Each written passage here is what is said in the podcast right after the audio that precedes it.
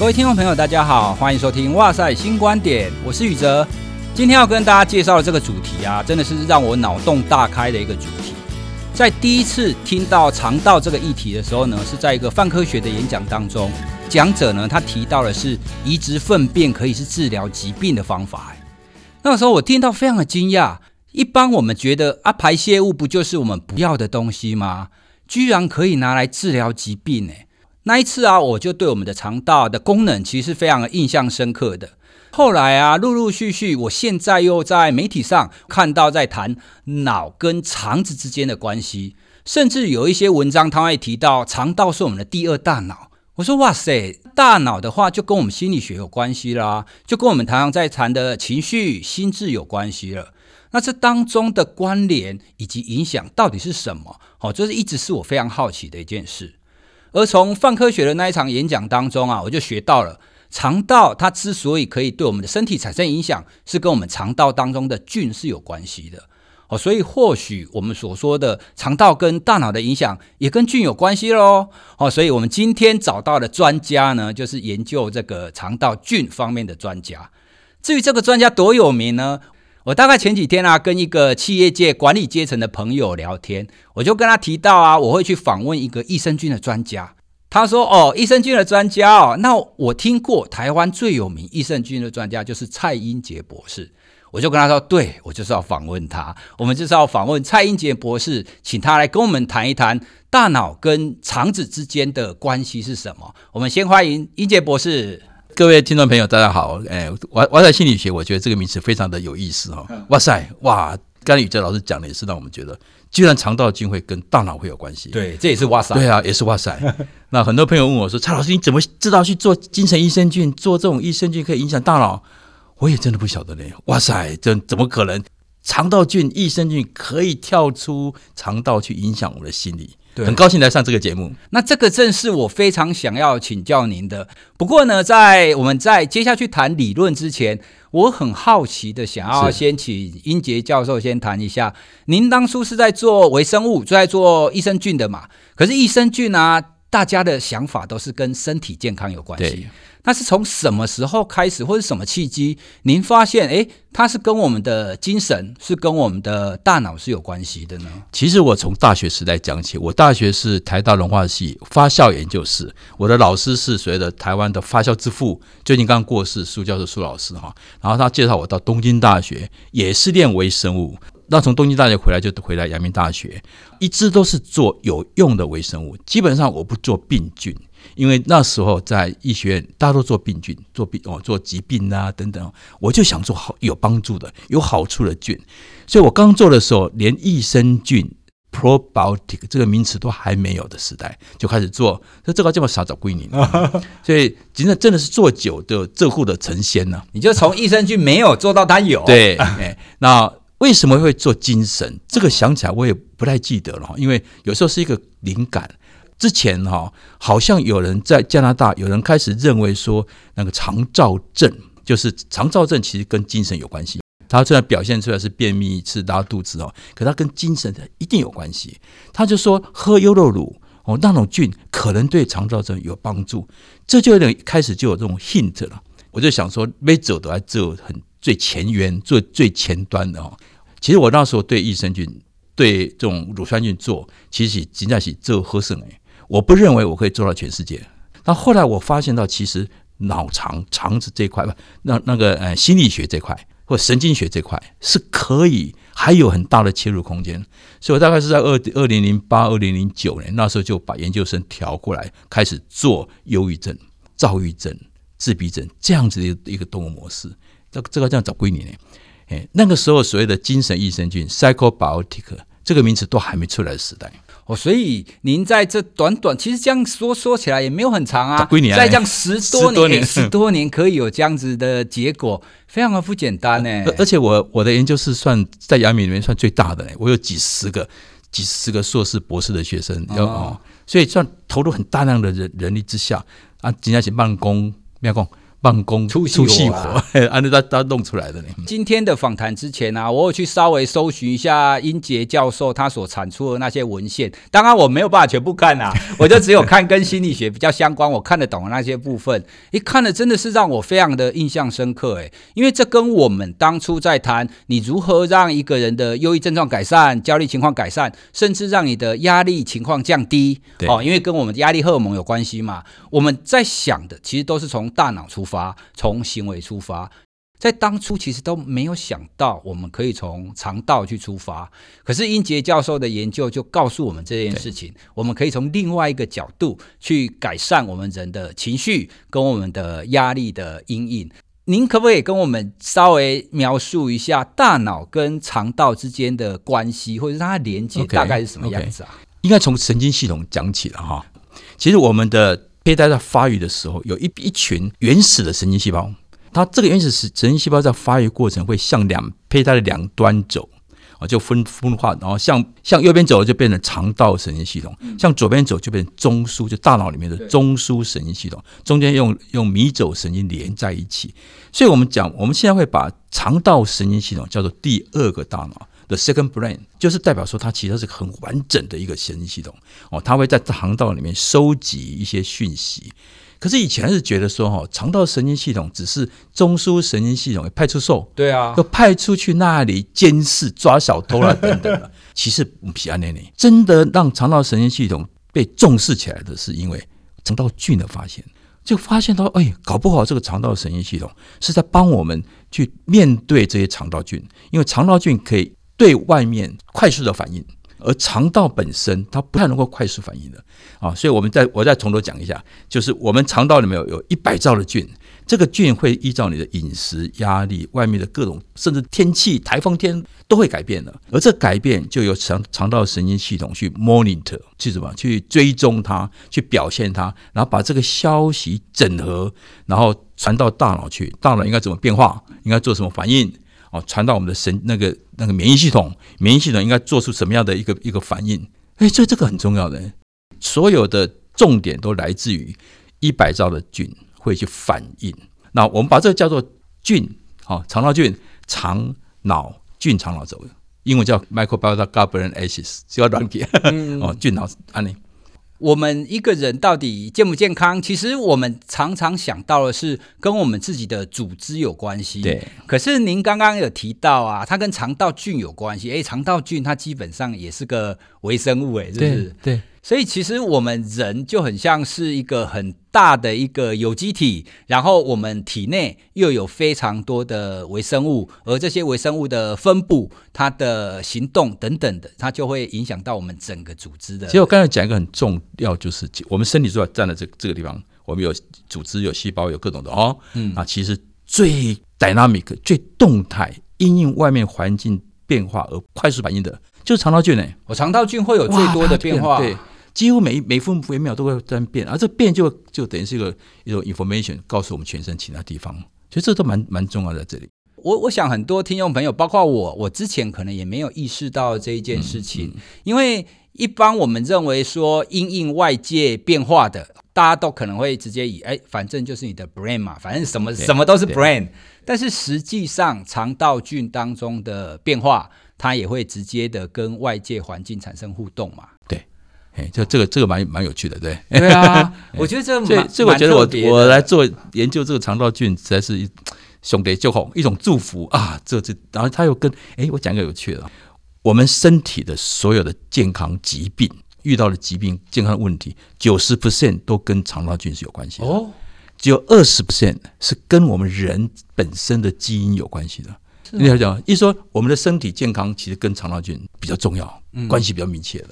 哦，所以难怪在之前啊，其实之前益生菌开始起来的时候，有一种说法就是，你只要照顾好你的肠道菌，你就照顾好你的身体健康。肠道照顾好，百病不来找。这句话哦，肠道照顾好，百病不来找。其实应该讲肠道菌照顾好百病不来找。所以重点是里面的菌嘛，菌，你要怎么把你的菌养得好好的？我对英杰教授刚刚还有提到一点，我印象非常的深刻。您提到啊，在胚胎发育的初始，它就是神经元就分成两边嘛。那换句话说，在我们人类预设的一个发展的模式，我们就是有这两个主要的。可能是独立处理的处理器啦，对，哦，我们就发展成两个处理器了嘛，哦，所以从这个观点来讲，那一些文章在谈我们的肠是第二个大脑，还真的是有道理的哎，因为很多像我之前在心在学心理学的时候，其实大家都会以大脑为主体，然后都会觉得身体其他的器官啊、组织啊，都是在因应这样子大脑所发发发展的一个系统而已。所以，我们再回来我的研究的走向哈。当我看到菌脑肠轴的重要性的时候，我就开始，因为我是一直做益生菌，所以我就开始想说，一定有一些益生菌的菌株是可以有精神效果的。所以我那时候就跟经济部提了一个很大的计划，叫学界科学专栏，科学界科专。因为这样子，我就把我的团队迅速扩张，请了很多博士进来做。大概两年、三年，我们就开始得到很好的效果。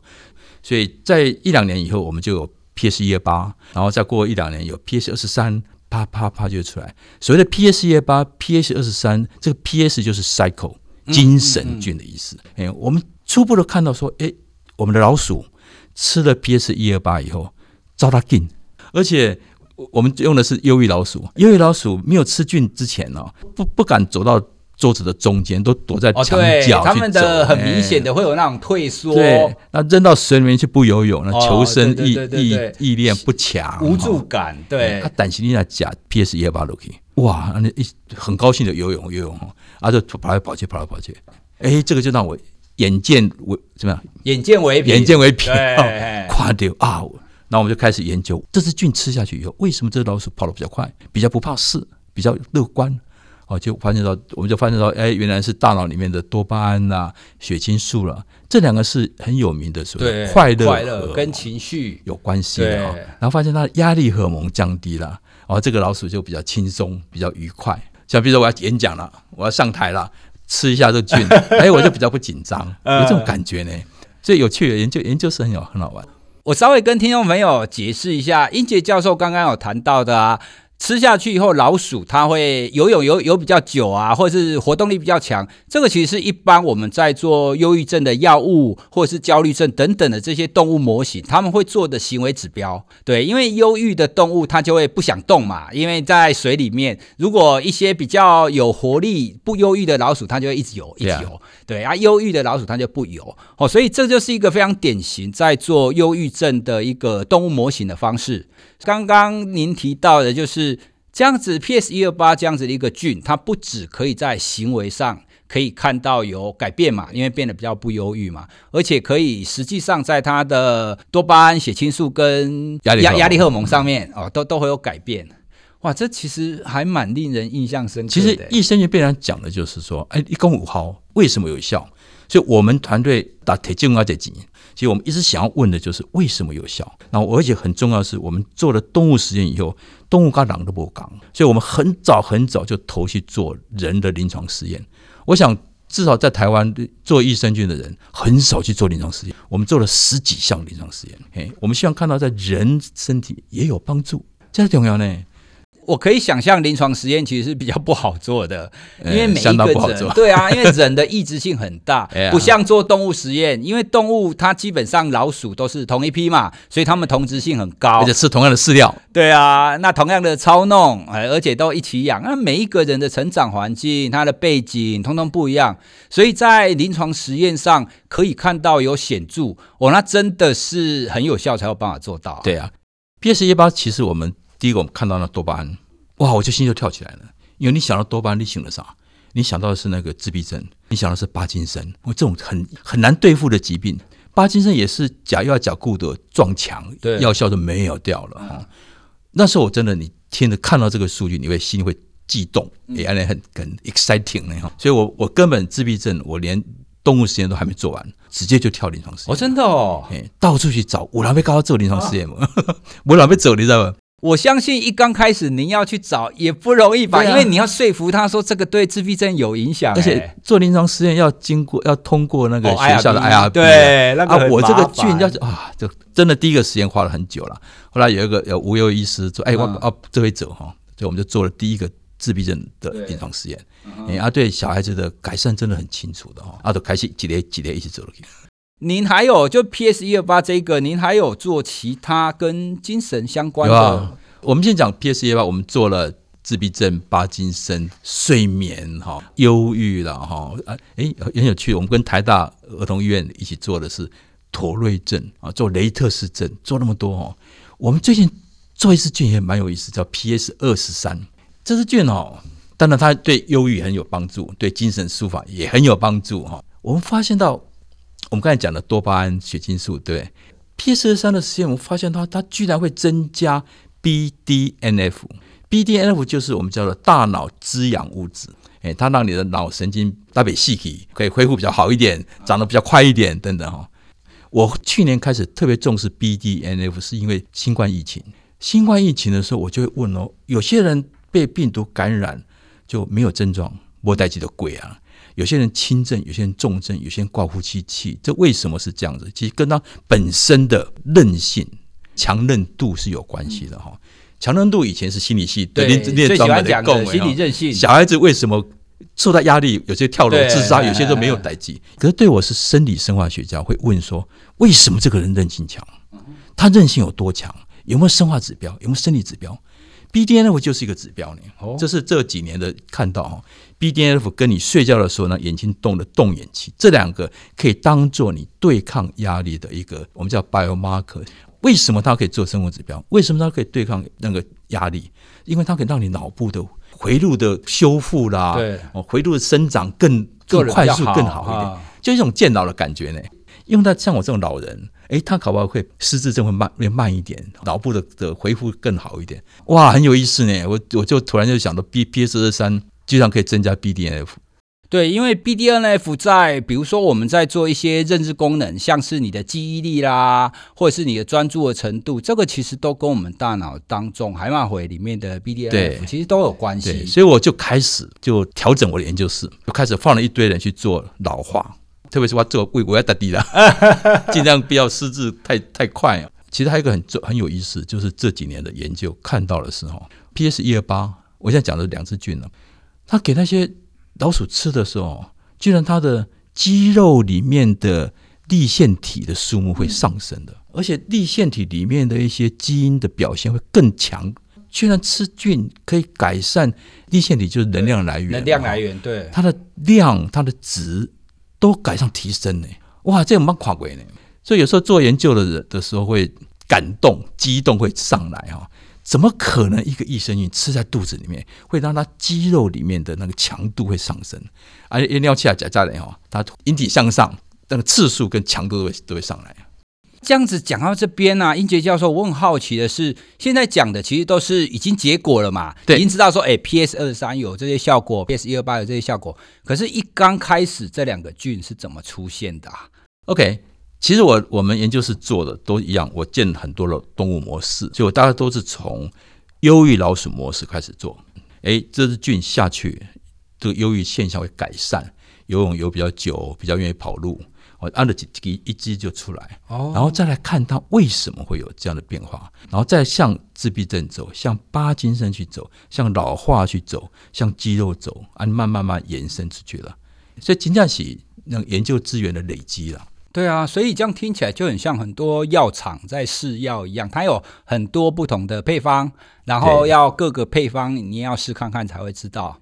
不能说哦，吃比如说某种植物还是某一种什么菜所发酵出来的东西，它就一定会怎么样？不一定，哦、不是，这是非常非常菌株特异性的。譬如说，我说 PS 一二八是植物乳杆菌，哦，其他的植物乳植乳杆菌没有这个效果呢。我研究是有好几百只的植物乳杆菌，可是就是有 PS 一二八这支菌有这种特别的效果。所以我经常讲哦，我在推广益生菌。推广几十年了，最难推的一个概念就是这个菌株的概念啊！大家讲啊，换几个益生菌，马马马虎虎，老东给加进，哎呀，完全不行。我讲，我这只菌花了五千万的研究费才做出来的啊，跟你去随便买一只菌，哎，怎么怎么能够比呢？嘿，所以这波港，所以 PS，比如说以 PS 一二八这个菌来讲，它本来不会在我们的肠道里面吗？没有，当然植物乳杆菌在每一个人肠道里面都有，可这个这支特别的 PS 一二八没有的。哎，我这支菌从福菜挑出来的了啊！五位观众朋友的公听众啊，都说蔡老师啊，我去吃福菜不就可以了？对啊，所以可以吗？不行，不行，不行了。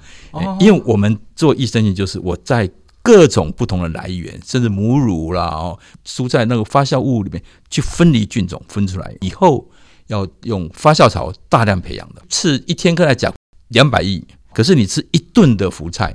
可能来这才才几万几餐的呢，哦，不可能。今天浓缩的概念啊，因为精华浓缩，它的量才会够多。我这个浓缩就是浓缩的意思。对对对对对对。但是从一个理念看的概念上讲，从福菜分离出来，哎，你不能光 anti 而已，就是非常的好像有感觉。对啊。就是要释福给大家，这支菌就是就是分离出来研究它，然后可以帮助很多人的，就福气也也不错了哈。觉得这真的是一个蛮特别的一个情况哎，可是刚刚有提到，我就很好奇，那这样英杰教授，你的 lab 当中啊，会有多少种菌啊？其实一个研究室要做益生菌，第一步就是建立我自己的菌种库，所以我的菌种库里面在上千种哇的哦，而且每一只菌都有都经过研究，确定它是什么什么菌出来的。哎。我们再从这里面用各种细胞实验、动物实验，再去挑出有功效的一两百株，哎，然后功效特别好的可能几十株，归杂家呢。然后这个就是看我要把开发哪一种功用途，就从这边去开发。啊，呢，现在刚刚您提到有两种嘛，PS 一二八跟二十三。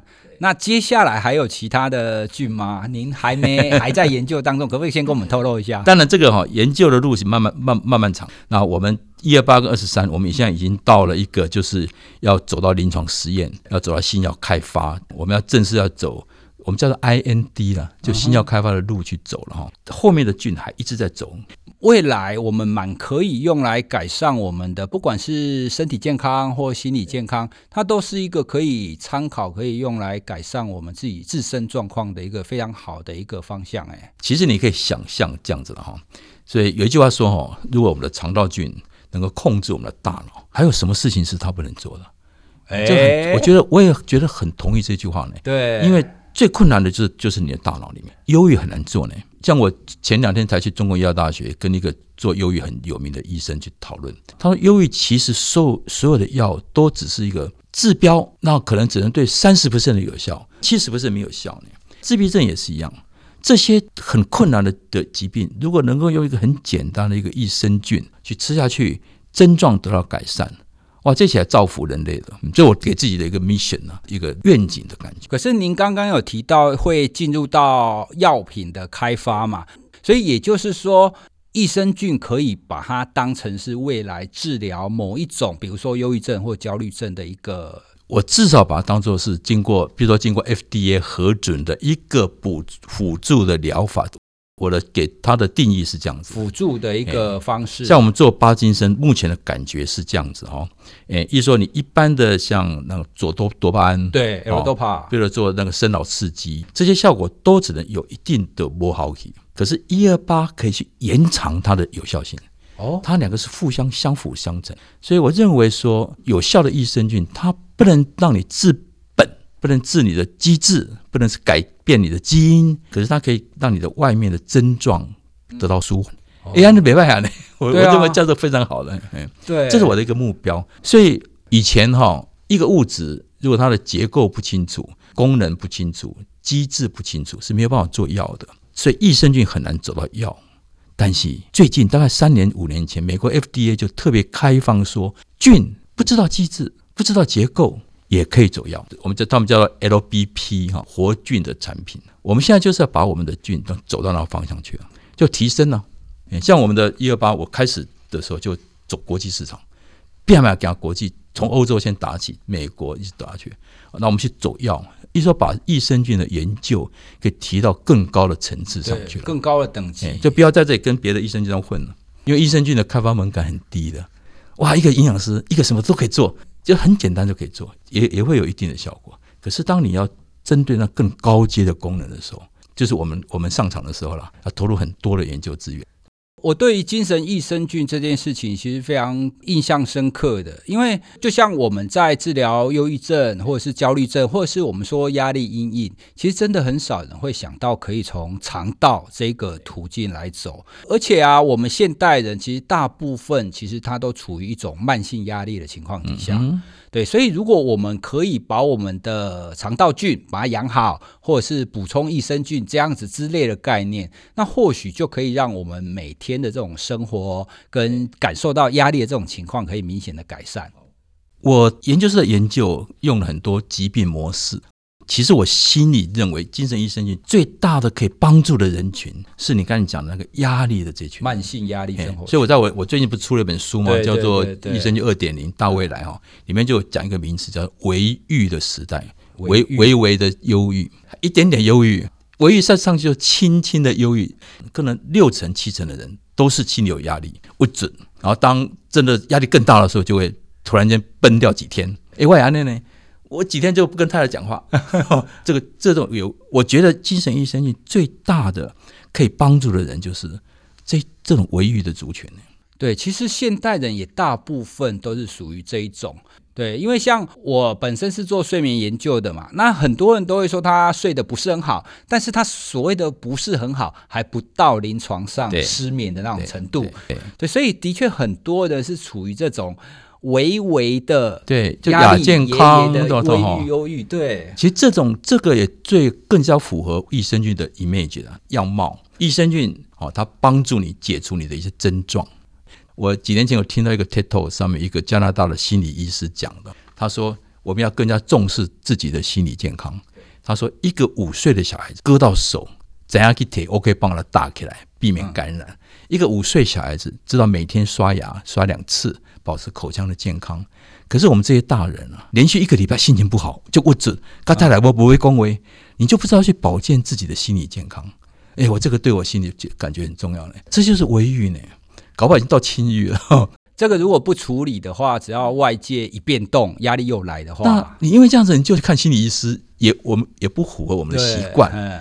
我觉得 PS 一二八、PS 二十三就是可以帮助这种时候，工人很很很觉得很哇，自己都很感动。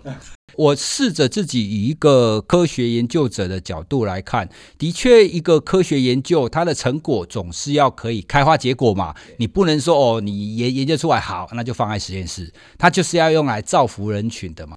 其实我有很多种做法，我可以走新药开发，就募很多资金，然后不做产品啊，然后就就钱滚钱。可是我觉得我们做研究，从你讲的哈，我们做研究的成果就是要能够快速去帮助人。哎。现在这个 PS 一二八、PS 二十三的产品，在全世界应该杀到别国家三十个国家以上在销售。哦，所以这是全球全球卖的。哎，他现在卖的那个产品哦，大概可以一年可以几百个一零一大楼。哇，这个很这。哎，这对话的跟我哦，我走诶，人家帮助帮助几百万人哦。今天跟您谈到了这些，其实都是我以前我在学心理学的时候，我们都还想象不到的。所以真的是随着研究，然后随着科学越来越进步，我们真的可以发现有很多可以帮助我们自己的一个方法。好，那是最后一个啊，因为刚刚我们谈了很多，就是肠道菌，就是益生菌，它可以影响到我们的压力嘛，影响到我们的忧郁、焦虑、自闭，甚至有抗老化，就是可以帮助我们提升 BDNF 大脑滋养因子嘛。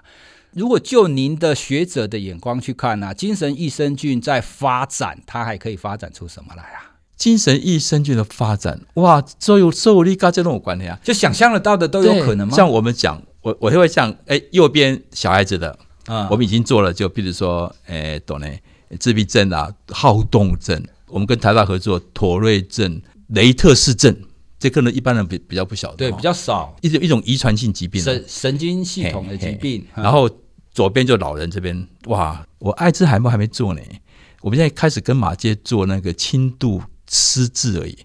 哎，这种失智症哇，因为那那人数太多太多了。嗯嗯嗯。台湾人调查说，你最怕得到什么病？一个是癌症，另外就就失智呢，太重要了。要不，然后刚才讲中间就是忧郁啦、压力啦、哦、微郁啦，这我想大概这样这样去走，然后走了更深进去，要去回答您刚才问的为什么有这个效果。记得您刚刚有提过，就是精神益生菌到现在也才几年的时间而已啊，就是开始在、这个、这个名词，嗯、这个 psychobiotic 这个名词出现是二零一三年，哎，马贝怎么样呢？那我们在做已经做了十多年了。但是二零一三年，你说快快十年、八年、九年，可是就一个科学研究的进展，其实十年，在昨天的有。对啊，十年其实很短呢。对啊，在短短的这几年当中，在整个我们的思维可以有一个很大的跳跃。因为对我来讲，今天跟您讨论的这一些，对我来讲其实是一个思维上的改变。我们以前学心理学的时候，都是 brain。但是现在，今天就您刚刚提到的，还有另外一个，就是跟我们的肠道，而且肠道是跟我们的肠道菌是有关系的，对，所以真的是对我们整个身心的发展或者是健康，会需要采采取截然不同的思维。对，像我刚才讲那个韧性，就是要够用教育训练怎么样方式改善，对，啊、对不对？可从我是生化学家来看，就是，哎，其实韧性跟 BDNF 有关系。嗯，那我要怎么增加 BDNF？我睡眠睡好一点，BDNF 会上来啊！我运动，BDNF 会高起来。哎，啊，除了这个以外，特别的菌居然从吃到肚子里面会增加你大脑的 BDNF，嗯，让你的脑部更健康呢。这以前很难去想象的。西代波港，对啊，哎，我觉得这样子应该要每天或者是三不五时就要补充一下。哎，您您刚刚提到的那些益生菌是我们身体里面不会有的嘛？不会有的。哦，所以我说一定是的补充。我一直讲说，益生菌是一个科技的名词，我们要挑选，证明它安全性，大量生产，然后做成稳定的产品，然后做它的临床实验，这样才成为一个产品。这不过可能工让从食物拿不到，从肚子里面很少有。好，那我们从今天的访谈当中啊，我们可以获得一个对我们的情绪、对我们的大脑而言，重点不再只是大脑。而是我们的肠道，所以未来搞不好是肠道的十年哦。我们才十年而已嘛。对，因为因为一般我们不是说将来是什么基因的十年，大脑的十年，所以哎，未未来可能是要多多关注肠道这个部分。有一句话在 Nature Nature 的期刊上啊，他说：“Mental health thinking from your gut，精神健康从肠道去思考起。”以后我们去看。看医生，看不管是哪一科的医生，可能你都要拿你的大便去 分析你的大便的菌，然后才医生才能来判断，才帮你开药呢。这个时代很快就来了。以前小时候在教粪便去验的验蛔虫嘛。对了，以前只会对了，也有有这种时代，啊，我都忘掉。以前啊，以前我小的时候会会会这么做啊，对啊。那这样听起来，哎，搞不好以后我们可以验你的情绪状态，验你的大脑状态哦。所以你大便以后验大便，就大概知道大便菌呐、啊。嗯，的状大概知道，哎，你可能有快要忧郁症哦，快要忧郁症，嗯，要赶快补充，对对，呃，赶快调节你的肠道菌啊，你可能很快就会有帕金森哦，这个才是重要。对，要在真的发生以前，我们可以有一些有一些 sign 可以知道说，哎，它的确就是好像快要恶化了，然后我们可以赶快来改善它。就我经常讲益生菌的一个重要的。关键语就是超前部署哦，你不能到发病了才来吃益生菌。这个词非常红，哎，现在非常红。对，我们什么事都要超前部署。所以我经常讲说，无病无痛，你也要去保健你的肠道。谢谢蔡英杰教授今天来参与我们的讨论。那也借由我们今天的讨论，大家应该都可以发现哦，原来我们的大脑的健康或者是我们的情绪，都跟我们的肠道是息息相关的。可以真的知道，哎，我们人关于我们整个人的构成，真的并不是只要考虑大脑而已。听众朋友，如果你对这方面感兴趣的话，英杰教授也出了很多本哈，就是关于益生菌的书。那他最近出了这一本是益生菌二点零，它的大未来嘛，对，对不对？对，那这本书我已经有看了，然后它里面真的写写的还算蛮浅显易懂的。哎，所以你如果对今天我们的节目觉得还意犹未尽，你想要了解更多关于益生菌跟我们的身体、跟我们的大脑、跟我们的情绪有关系的话，你们也可以去参考这一本书。好，那我们今天就谢谢英杰教授来参与我们的节目。那谢谢英杰教授，哎、谢谢宇宇哲老师谈得非常高兴，很很深入，希望能够帮助大家。对，好，那我们今天的节目就到这边喽，拜拜。谢谢，拜拜。本集节目由一喜事赞助播出。